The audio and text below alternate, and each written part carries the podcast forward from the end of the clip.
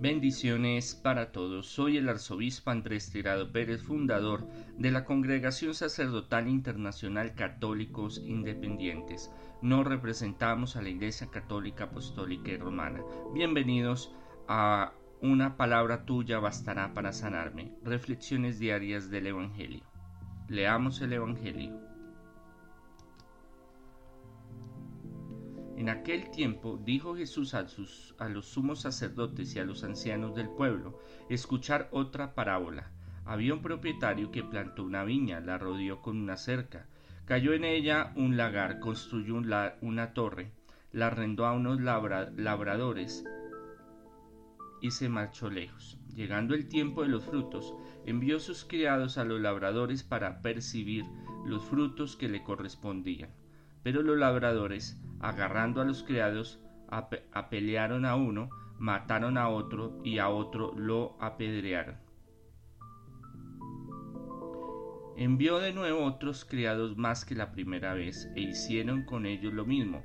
Por último les mandó a su hijo diciendo, tendrán que respetar a mi hijo. Pero los labradores, al ver al hijo, se dijeron, este es el heredero, venid, lo matamos y nos quedamos con la herencia. Agarrándolo, lo sacaron fuera de la viña y lo mataron.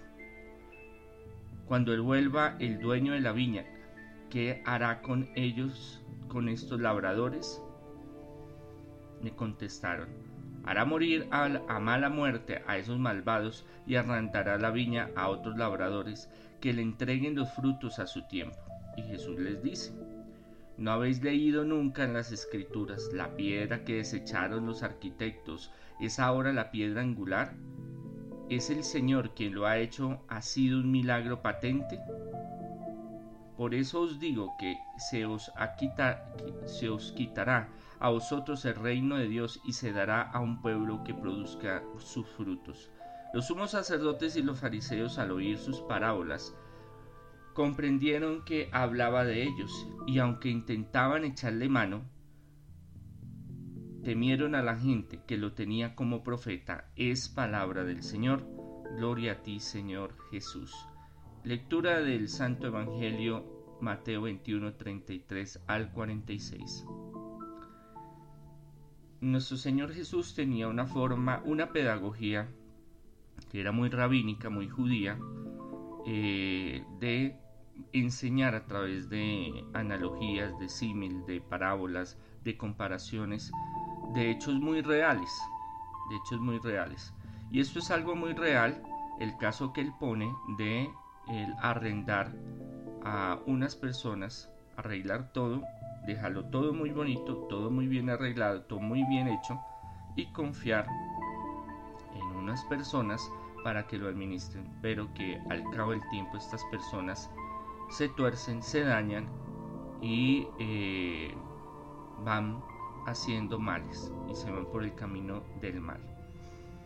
Eh, debemos de entender de que cuando Jesús eh, desarrolla su juventud, su, juventud, aún su niñez, su juventud y su adultez, el pueblo judío expresa, es sometido por los ancianos, que son em, políticos influyentes, que son personas que no, no simplemente es que sean ancianos de edad, sino de sabiduría. Obviamente tenían que tener una edad mayor, que eran el consenso era como eh, un órgano de la mm, propia sociedad judía eh, de consejo. Y ellos, eh, con los sumos sacerdotes, mandaban la parada, organizaban todo. Eran eh, los que decidían qué se hacía y qué no se hacía. Y al imponerse el imperio romano, eh, la hegemonía romana, los romanos tenían una estrategia, como otros pueblos, de eh, no cambiar muchas cosas, otras sí, otras no, pero la estructura básica de un gobierno, de un estado, la dejaban para que no fuera conflictivo. Más bien eran, trataban de ser amigables al principio. Obviamente esto nunca funcionaba y terminaba eh, como terminó en el año 60-70 el pueblo eh, judío con una eh, persecución y destrucción del templo y muerte de muchos judíos por rebelarse contra el imperio eh, romano. Entonces, ¿de quién dependían de que los, mm, los destinos, la forma administrativa, política, se manejara, aún la religiosa, caía en la mano de los sumos sacerdotes y de los ancianos.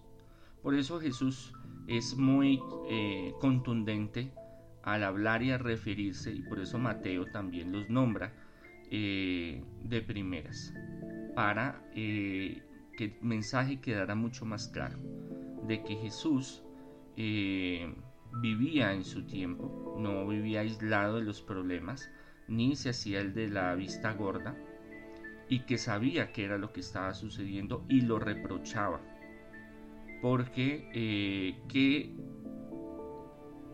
papel jugaban los sumos sacerdotes y los ancianos. Era de oprimir, eran de poner cargas, eran de exigir sin importar eh, qué estuviera sucediendo al pueblo, al pueblo judío. Y pues obviamente era algo inaceptable por Jesús, porque pues aparte de que un pueblo extranjero como los romanos lo tenían invadido, dominados, ultrajados, esclavizados, eh, económicamente tenían o que pagar los impuestos o comer, era así. Eh, estaban los sumos sacerdotes y los ancianos que eran implacables con el pueblo. Por eso eh, el Señor es muy consciente y habla claramente de lo que está sucediendo, de la realidad eh, política, económica que está sucediendo y de sus injusticias y no está de acuerdo y varias veces en los evangelios y los apóstoles los los relatos de los evangelios eh, nos abren eh, esos pasajes donde él discute, donde él indaga, donde él cuestiona, donde él usa palabras fuertes para referirse a los sumos sacerdotes, a los ancianos, a los levitas, a los fariseos y a los demás que eh, se creen que son de otro, de otro nivel social, político, religioso y que el pueblo, el más oprimido, las más pobres, no valen nada, no son nada y no cuentan en el, en el establishment, en lo, establecido, en, en, en lo que socialmente es correcto para ellos. Estas son las denuncias que no solo él hacía, sino que otros antes de él, profetas, hacían. Por eso lo tenían a Jesús como un profeta, como un denunciador de eh, lo que estaba sucediendo. Y en este relato también él aprovecha y les narra, eh, les antecede, les pronostica, les profetiza qué va a suceder con él. La destrucción del templo eh, de él y de lo que los malvados están haciendo con el plan de Dios.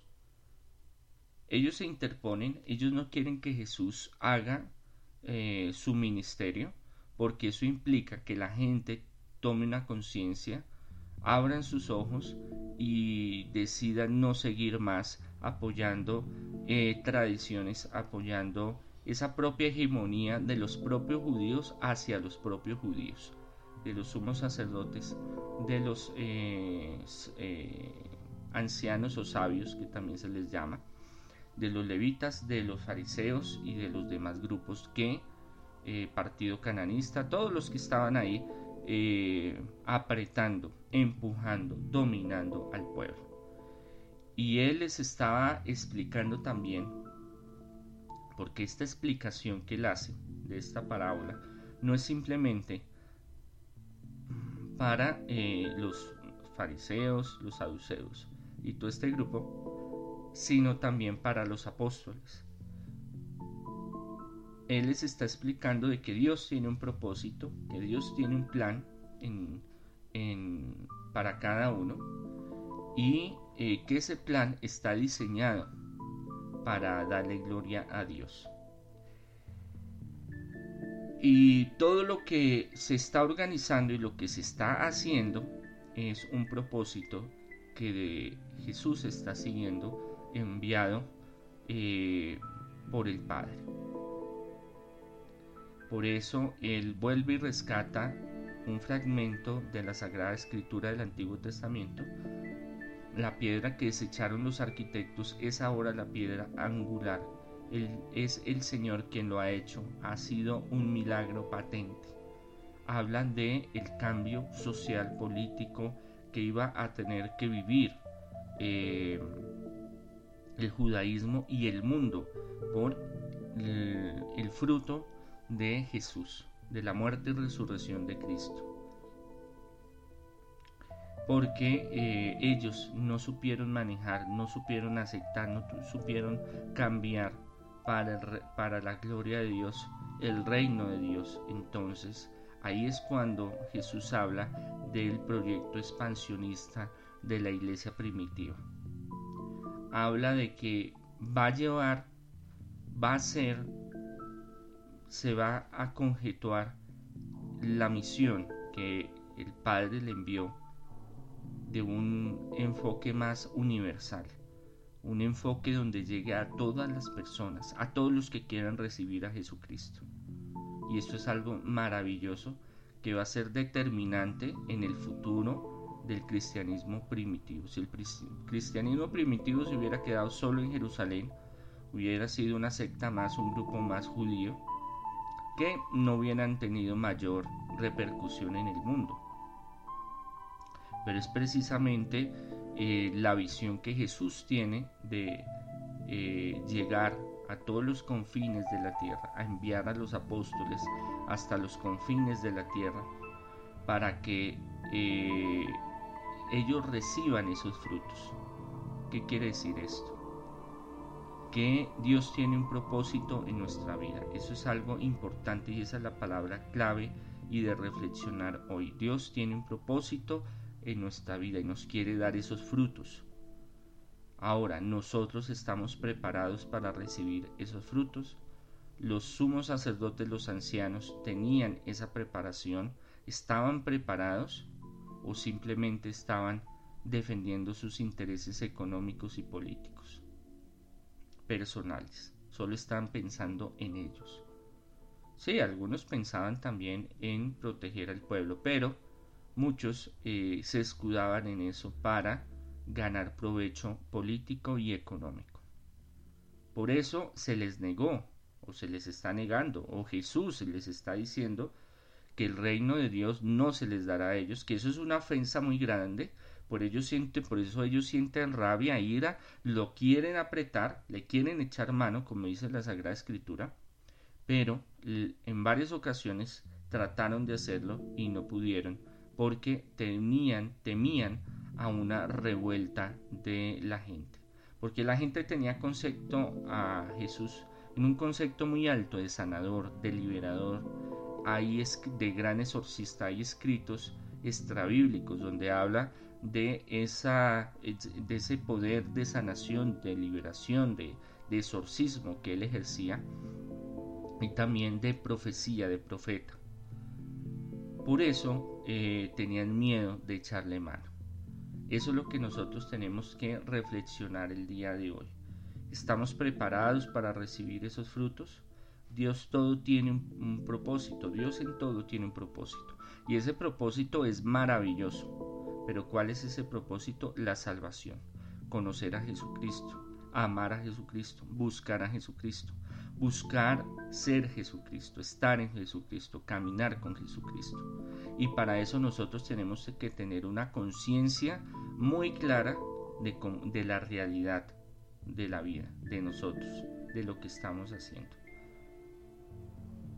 No eh, vivir como los eh, sumos sacerdotes o los fariseos que ellos vivían en otro, en, otro contexto, en otra realidad, en otro, en otro fundamento, que era muy diferente y que lo cuestionaba mucho Jesús, porque veía la gran injusticia espiritual y material que se estaba viviendo.